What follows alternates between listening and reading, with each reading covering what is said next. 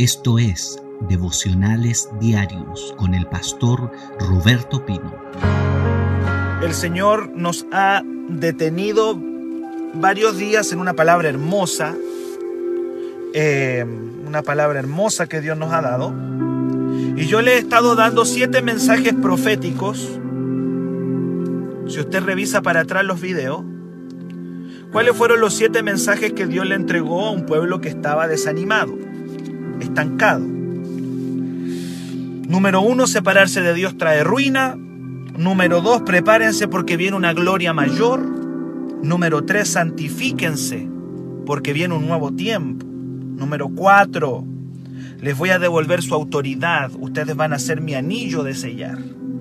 Número cinco, los libero de toda acusación del diablo. Número 6. El día de ayer vimos que no es con ejército ni con fuerza. En otras palabras, mi espíritu basta, dice el Señor. Mi espíritu basta. Y hoy día quiero entregar el séptimo y último mensaje profético que el Señor le entregó a este pueblo. Alguien podría decir, y fueron siete, no, fueron muchos más. Yo, yo quise resumirlo en siete. Siete mensajes proféticos para un pueblo que está desanimado Gloria a Dios. Y esto está todo grabado, hermano. Todo quedó grabado. Así que si alguien se perdió alguno de estos mensajes, puede ir para atrás y lo va a encontrar. Hoy día en la mañana sentía escribir todo esto en un libro. Porque esto está tremendo. Lo que, lo que Dios nos ha venido dando este último tiempo está tremendo. Es tremendo.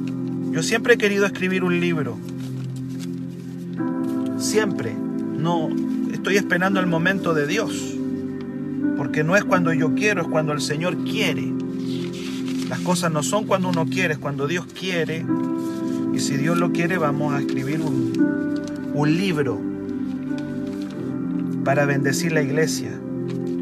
Amén. Bien amados, ¿qué nos quiere decir el Señor en esta mañana? ¿Qué nos va a decir el Señor en esta mañana? Zacarías 4, Zacarías 4, verso, vamos a leer, verso 10 adelante.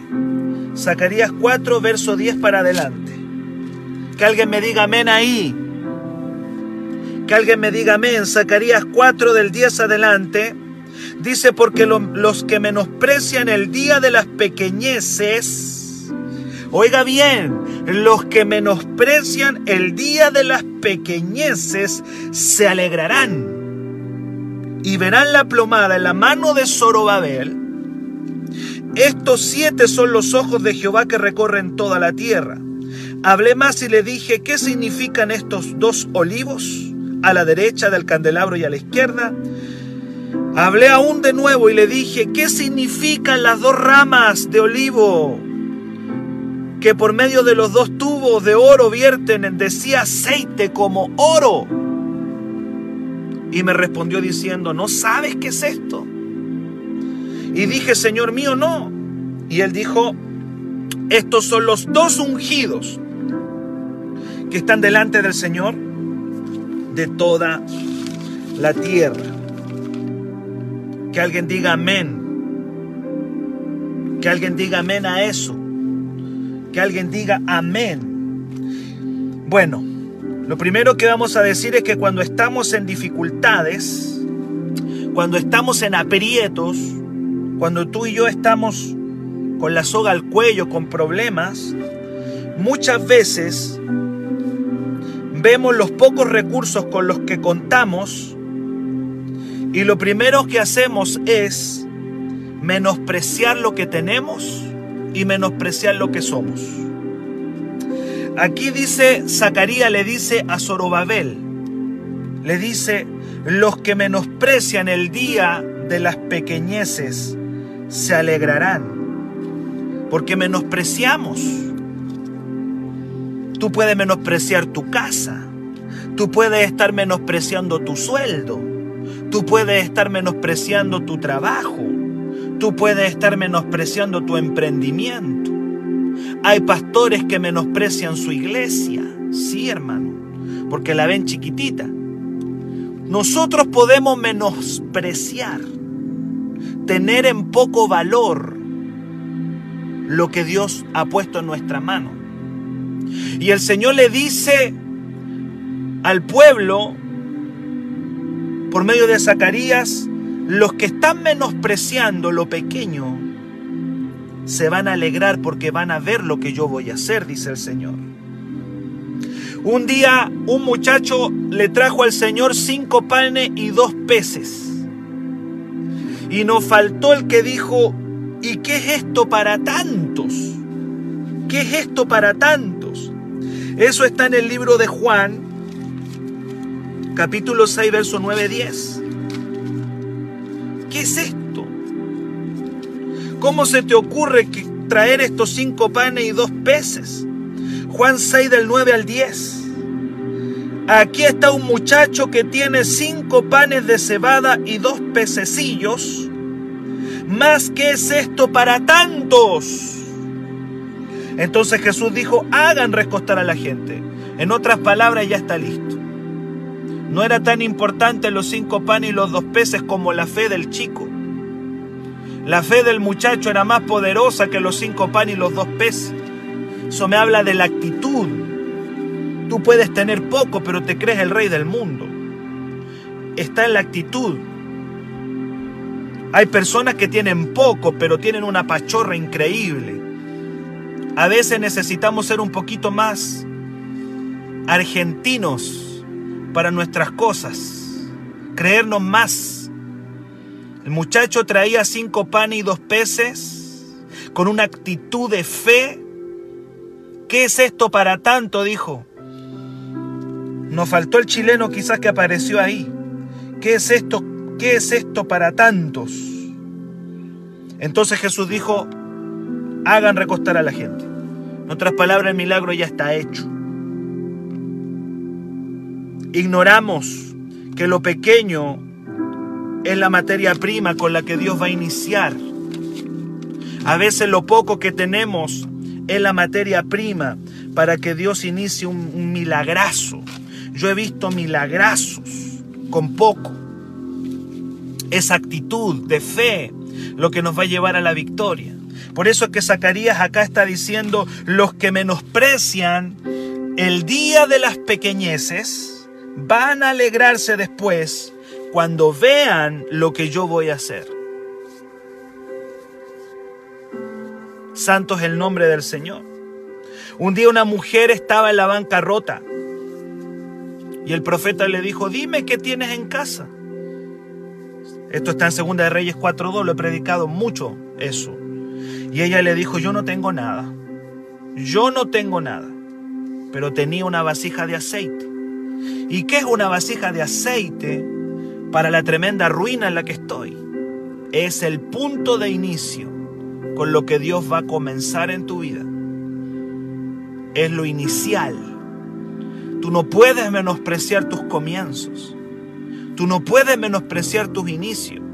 Claro, si te comparas con Cash Luna, obviamente que estamos estamos en una condición muy distinta pero que tú no sabes cómo comenzaron ellos. Alguien dice, este es mi negocio.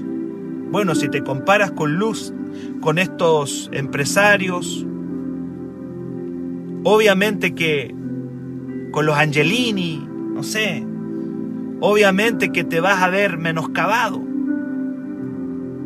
Te vas a ver menoscabado. Pero no puedes menospreciar tus comienzos pequeños. ¿Cuántos dicen amén? No menosprecies lo pequeño. Declárame qué tienes en casa. Tu sierva ninguna cosa tiene en casa. Ah, sí, tengo una vasija de aceite, dijo ella. Pero, ¿qué le va a hacer la vasija de aceite? Era el punto de inicio en lo que Dios iba a hacer. La palabra que el Señor nos quiere decir es que no tenemos que menospreciar lo pequeño. Zacarías 4:10. Los que menospreciaron el día de las pequeñeces se alegrarán y verán la plomada en la mano de Zorobabel. En otras palabras, van a ver lo que yo voy a hacer. Ya van a ver, Zacarías está diciéndole a Zorobabel, ya van a ver lo que voy a hacer. Seguramente lo que ese cimiento que ellos tenían construido del templo era un chiste en comparación a lo que había sido el templo de Salomón. ¿Sabe por qué menospreciamos lo que tenemos? ¿Sabe por qué no valoramos lo que tenemos? Porque, porque tenemos el mal hábito de compararnos con lo que otros tienen. Lo comparamos. De hecho, Ageo 2, del 2 al 3, el Señor sabía que ellos estaban comparando. Dios sabe que te estás comparando con otro te comparas con otra persona, comparas tu casa con otra casa, comparas tu auto con otro auto, te comparas con el otro negocio, te comparas con el otro que tiene mejor pinta, nos comparamos.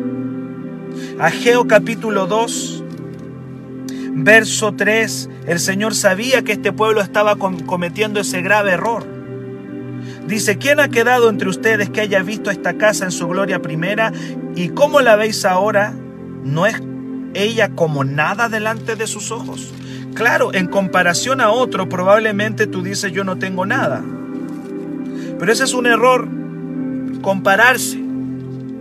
No te puedes comparar, porque lo que Dios va a hacer contigo es distinto, es diferente. Dios trabaja de maneras diferentes con cada uno de sus hijos yo encontré otra versión de Zacarías 4:10 que dice de la siguiente manera para que nos quede más claro. Su trabajo ahora se ve muy pequeño, pero cuando lo hayan terminado, hasta los que no creían en él se alegrarán. ¡Wow! Me gustó más. De repente, hermano, las versiones bíblicas, otra, leer otra versión nos va a ayudar bastante. Te lo vuelvo a leer. Su trabajo ahora se ve muy pequeño, pero cuando lo hayan terminado, hasta los que no creían en Él se alegrarán. Qué tremendo. Dios tiene el poder de bendecir esos comienzos humildes, precarios. Dios tiene el poder de ponerle su sello, su bendición a los comienzos humildes, precarios.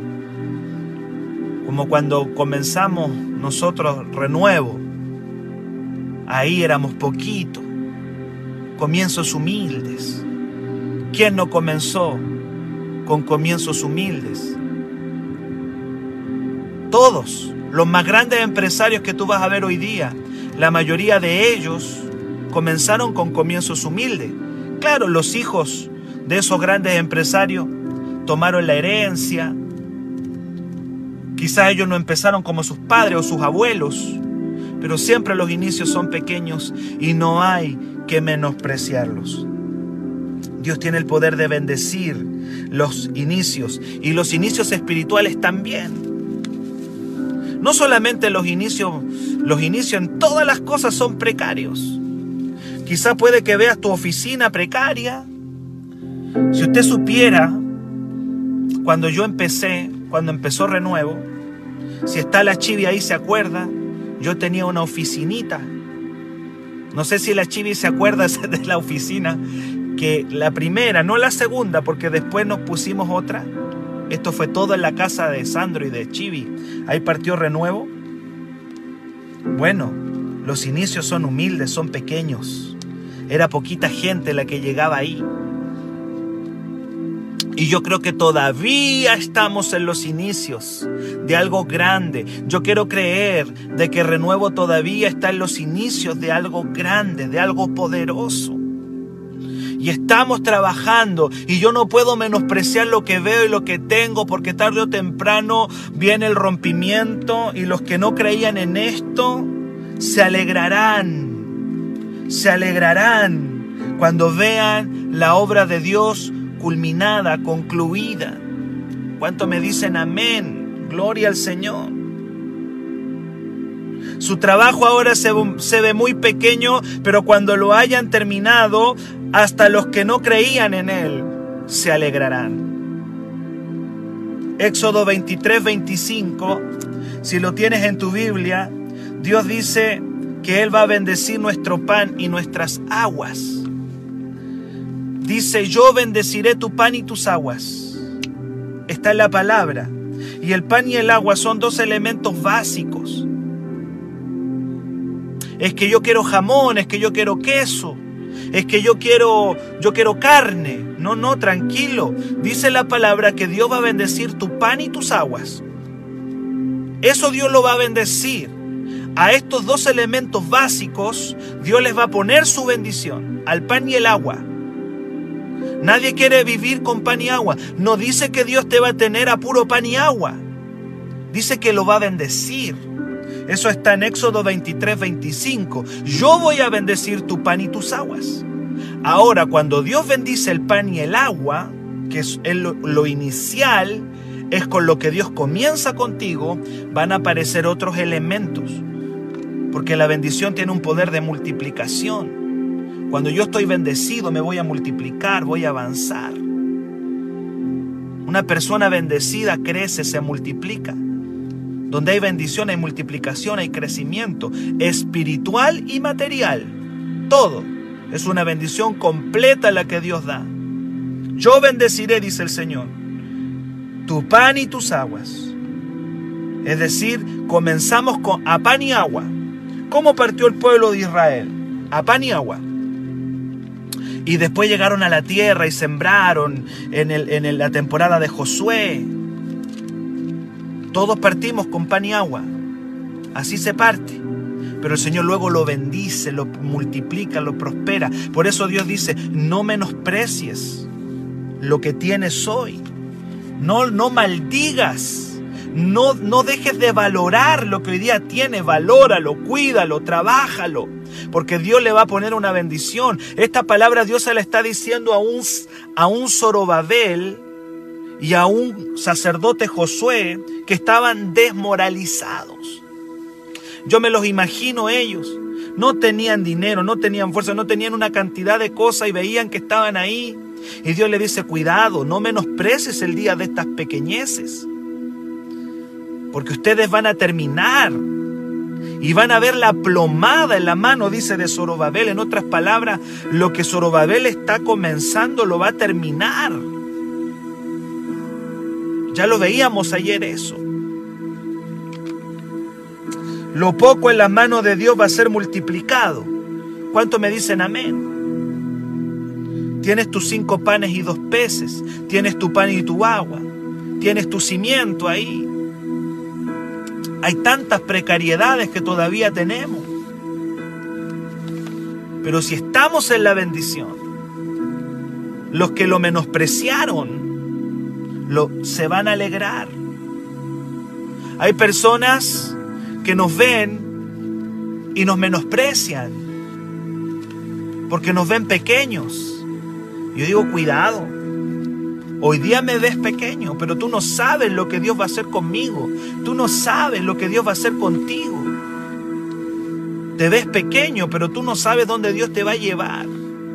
La palabra profética viene a darle ánimo, viene a dar fuerza, viene a levantar a un pueblo que está demoralizado y que hoy día le está diciendo, no menosprecien lo pequeño, lo que ven con sus ojos hoy, porque la bendición va a tener el poder de traer algo nuevo, grande, poderoso. No menosprecies lo que tienes en tu mano, bendícelo. Nunca digas, esto no es nada. Tú no sabes dónde Dios te va a llevar, con su bendición. Pero sabes que Zacarías habla más. Y dice aquí en el 11 y 12, hablé más, dice Zacarías a este pueblo desmoralizado, a este pueblo que se estaba menospreciando, dice, le hablé más. O sea, no, no bastó, le hablé más, dice Zacarías. Y les dije, ¿qué significa? Zacarías le pregunta a Dios, ¿qué significa la visión de los olivos?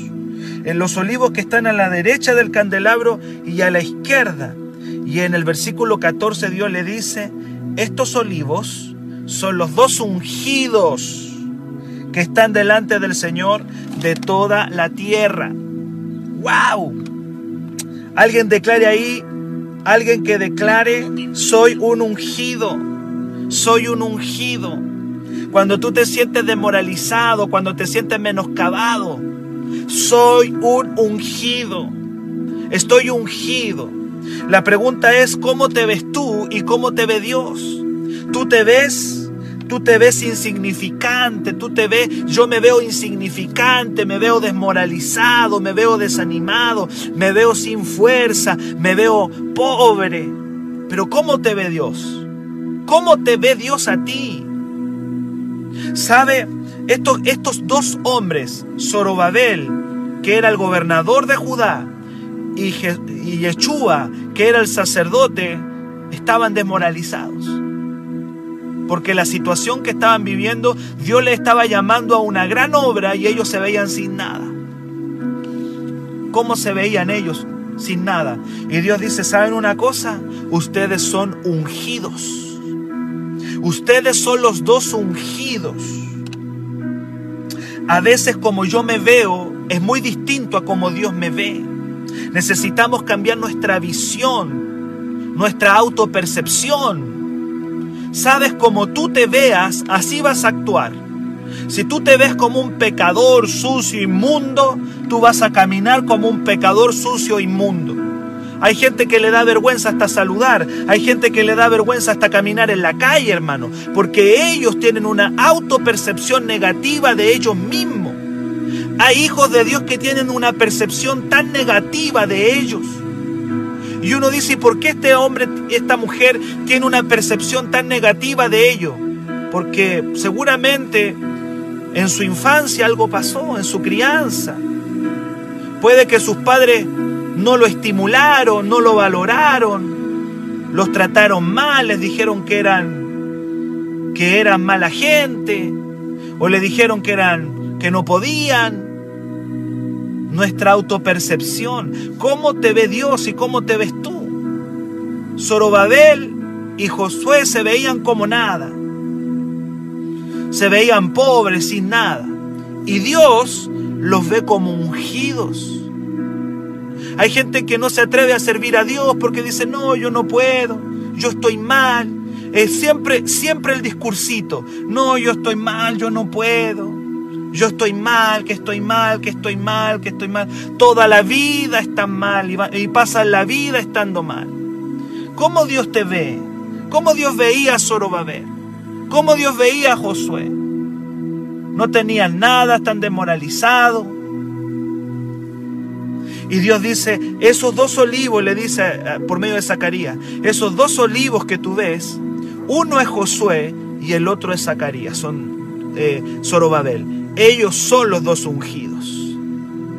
Cuando tú caminas, cuando tú te crees ungido, tú vas a caminar como un ungido. Si tú te crees un ungido, tú vas a caminar como un ungido. Vas a andar como un ungido de Dios.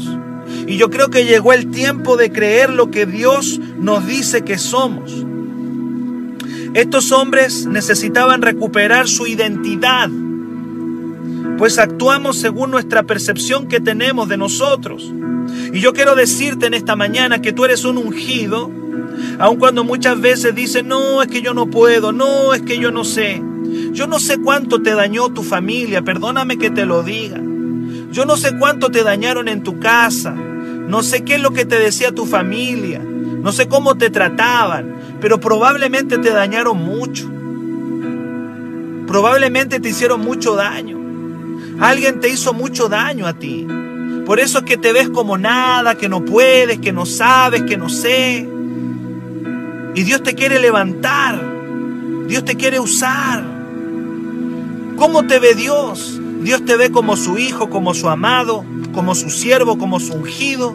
¿Cómo te ves tú? No es que no puedo, no es que no sé. Yo creo que llegó el tiempo, hermano, de romper la autopercepción negativa Llegó el momento de decir basta. Estoy lleno de errores, ¿verdad? Pero yo no puedo estar todo el tiempo viendo la mancha. Necesito levantarme. Necesito creerle a Dios. Necesito caminar como un siervo de Dios. El hijo pródigo cuando volvió Tenía todo un discurso. Ya no soy digno de ser llamado tu hijo. Hazme como uno de tus jornaleros. Y el padre no alcanzó, el padre no dejó que diga eso, lo abrazó. Lo abrazó, le puso anillo, le puso vestido, le puso el, calzado, hizo una fiesta. Ese discurso de que no soy nada, hazme como uno de tus jornaleros, el hijo no lo alcanzó a decir porque el abrazo del padre lo atrapó. Era hijo. Y nosotros nos creemos nada. Nos creemos basura. Cuando Dios nos quiere usar ya. Entonces ese discurso, ese, ese discursito de que no soy nada, hay que irlo dejando. Porque te va a atrapar y te puede, te puede, ese discurso te puede destruir la vida, hermano. Te puede destruir la vida. Hay un momento en que yo me levanto y yo creo. Cómo Dios veía a Zorobabel y a Josué. Estaban pobres, no tenían nada. ¿Cómo los veía Dios? Son mis ungidos. Son mis ungidos son mis ungidos, punto. Y cuando tú eres un ungido, cuando tú sabes que eres un ungido, tú vas a caminar como un ungido. Vas a andar como un ungido de Dios. Dice el libro en Primera de Juan, dice, ustedes tienen la unción del santo. Ya la tienen. Hay gente que espera caerse al piso, temblar, para ya tener la unción. No, tú ya la tienes y tienes que empezar a creerte lo que eres. Salmo 52.8. El Salmo 52.8 dice que tú y yo somos olivos. ¿Cuántos olivos tengo aquí? Tengo olivos. ¿Sabe? Tu autopercepción negativa te está robando el ministerio. Tu autopercepción negativa el diablo la está utilizando contra ti, no te has dado cuenta y te está robando tu llamado, te está robando tu ministerio. Tú eres un olivo. Así te ve Dios, como un olivo. Basta. De verdad, hoy día termina con eso. El diablo te está robando el llamado, el diablo te está robando el ministerio.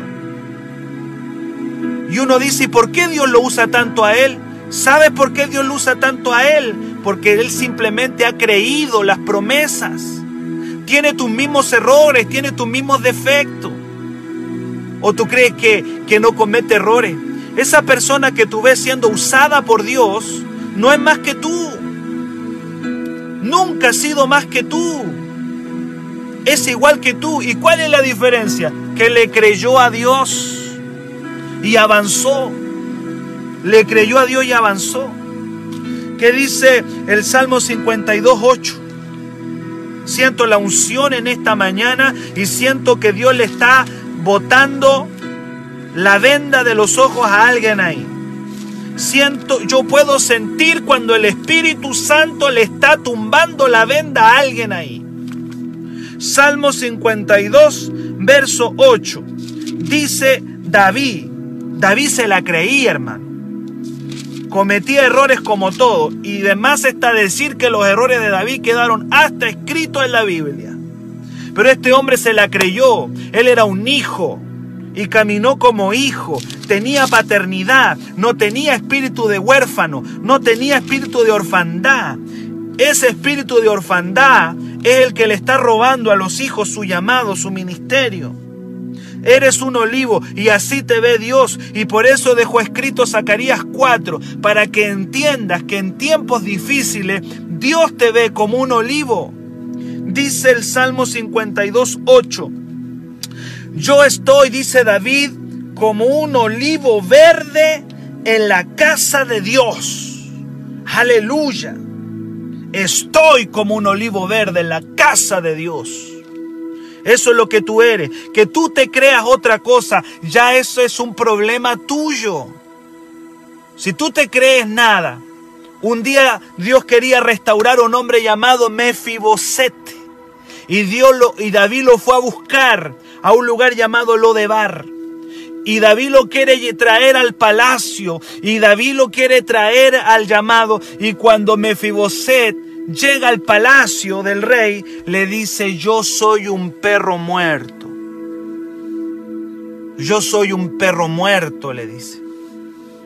Obviamente que si tú te crees un perro muerto, tú vas a andar como un perro muerto. Todo está aquí. Como tú te creas que tú eres, así vas a actuar. Si tú te crees nada, tú vas a andar como nada. Pero cuando tú dices, como David, a mí me gusta David porque David se la cree. Y dice, y dice, y, desde, y desde jovencito David se la creyó. No era nadie, era un, pastor de ovejas y va a enfrentar a Goliat. Actitud, actitud de fe es lo que Dios está buscando de nosotros. Y dice David, yo soy un olivo verde en la casa de Dios. ¿Cuántos hijos tienen que empezar a declarar esto? Yo soy un olivo verde en la casa de mi Dios. ¿Qué significa ser un olivo? significa que tenemos el potencial, tenemos un potencial tremendo en las manos de Dios. ¿Sabe cuánta gente? Yo tengo 15 años de pastor. Con Priscila tenemos 15 años de ministerio. Y sabes tú cómo yo he visto tantas personas que no le entran a servir a Dios, no porque no se puede, no porque no soy nada, no porque aquí, no porque no tengo esto, no porque me falta. Y se lo pasan así. Y otros toman el llamado no porque sean mejores. Yo no estoy en el ministerio por ser mejor. Yo estoy en el ministerio porque le creí a Dios. Simplemente eso. Y con todos mis defectos, mis errores, aquí estoy. Y llegó el tiempo en que tú digas, soy un olivo. No voy a menospreciar ni lo que tengo ni lo que soy. Aleluya. Y me voy a ver como Dios me ve. Esa es la visión que tiene Zacarías. ¿Tú te imaginas cuando, cuando Zacarías va a Zorobabel y va a Josué a decirle, ¿saben una cosa? Dios me mostró que ustedes eran unos olivos. De verdad, sí, ustedes son olivos. Son olivos y ustedes van a entregar aceite que tienen. ¡Wow! Yo me veo Zorobabel escuchando esa palabra profética. Por eso es que dice la palabra que Zorobabel se levantó. Se levantó Zorobabel y se levantó Josué a reedificar la casa de Dios, porque estas palabras proféticas lo inyectaron. No somos nada, somos olivos. ¿Qué significa ser un olivo? Significa tener un potencial extraordinario. Un, potencial. Tú tienes un potencial. Tú no eres cualquier cosa. Y ya basta de, de que camines según lo que te dijo el mundo, lo que te dijo tu familia, lo que te dijeron en la casa. Camina según la percepción de Dios. Tú no eres cualquier cosa, no eres nada. Dios te ve como un olivo verde. ¿Y qué significa ser un olivo? Significa potencial. Tienes aceite. Y aceite significa dentro de ti hay aceite para sanar, para restaurar. Puedes traer gozo a tu casa, puedes prosperar. Eres bendecido para bendecir. Así Dios te ve. Hay un tiempo en que tienes que cambiar tu visión del mundo. Tienes que cambiar tu visión de ti. Dios santo, cuánta gente el diablo le está robando el llamado. No se atreven ni a orar, no se atreven, no se atreven a hacer una casa de paz, no se atreven a servir a Dios, no se atreven a nada porque ellos se ven poco menos como Mefiboset. David lo traía al palacio. No, yo soy un perro muerto, dijo David. ¿Quién soy yo para que le hables a tu siervo? Yo soy un perro muerto, dijo Mefiboset. Un día el Señor reprendió a Jeremías también y le dijo, no digas soy un muchacho, porque a todo lo que te envías tú y dirás todo lo que te mando. Yo soy un muchacho, yo no soy nada. Ese, ese, ese espíritu de, de menoscabo, hay que romperlo para, para levantarse. ¿Qué significa ser un olivo? Quiero terminar con jueces 9 del 8 al 9. Tú eres un olivo. Eres un olivo. Oiga, el olivo era el árbol más importante en el pueblo de Israel. Sí, era el olivo. El olivo era un símbolo de prosperidad, de bendición. tener un olivo en la casa era tener billete. No cualquiera tenía un olivo. Quiero decirte que ser un olivo significa ser una fuente de bendición, de prosperidad. Pero vivimos como que no somos nada. Dice la Biblia en jueces 9, 8, 9 y voy terminando. Jueces 9, 8 y 9. Fueron una vez los árboles. Mire, qué para, esta es una parábola, hermano. Fueron una vez los árboles a elegir rey sobre sí. Todos los árboles se juntaron y dijeron, vamos a escoger un rey.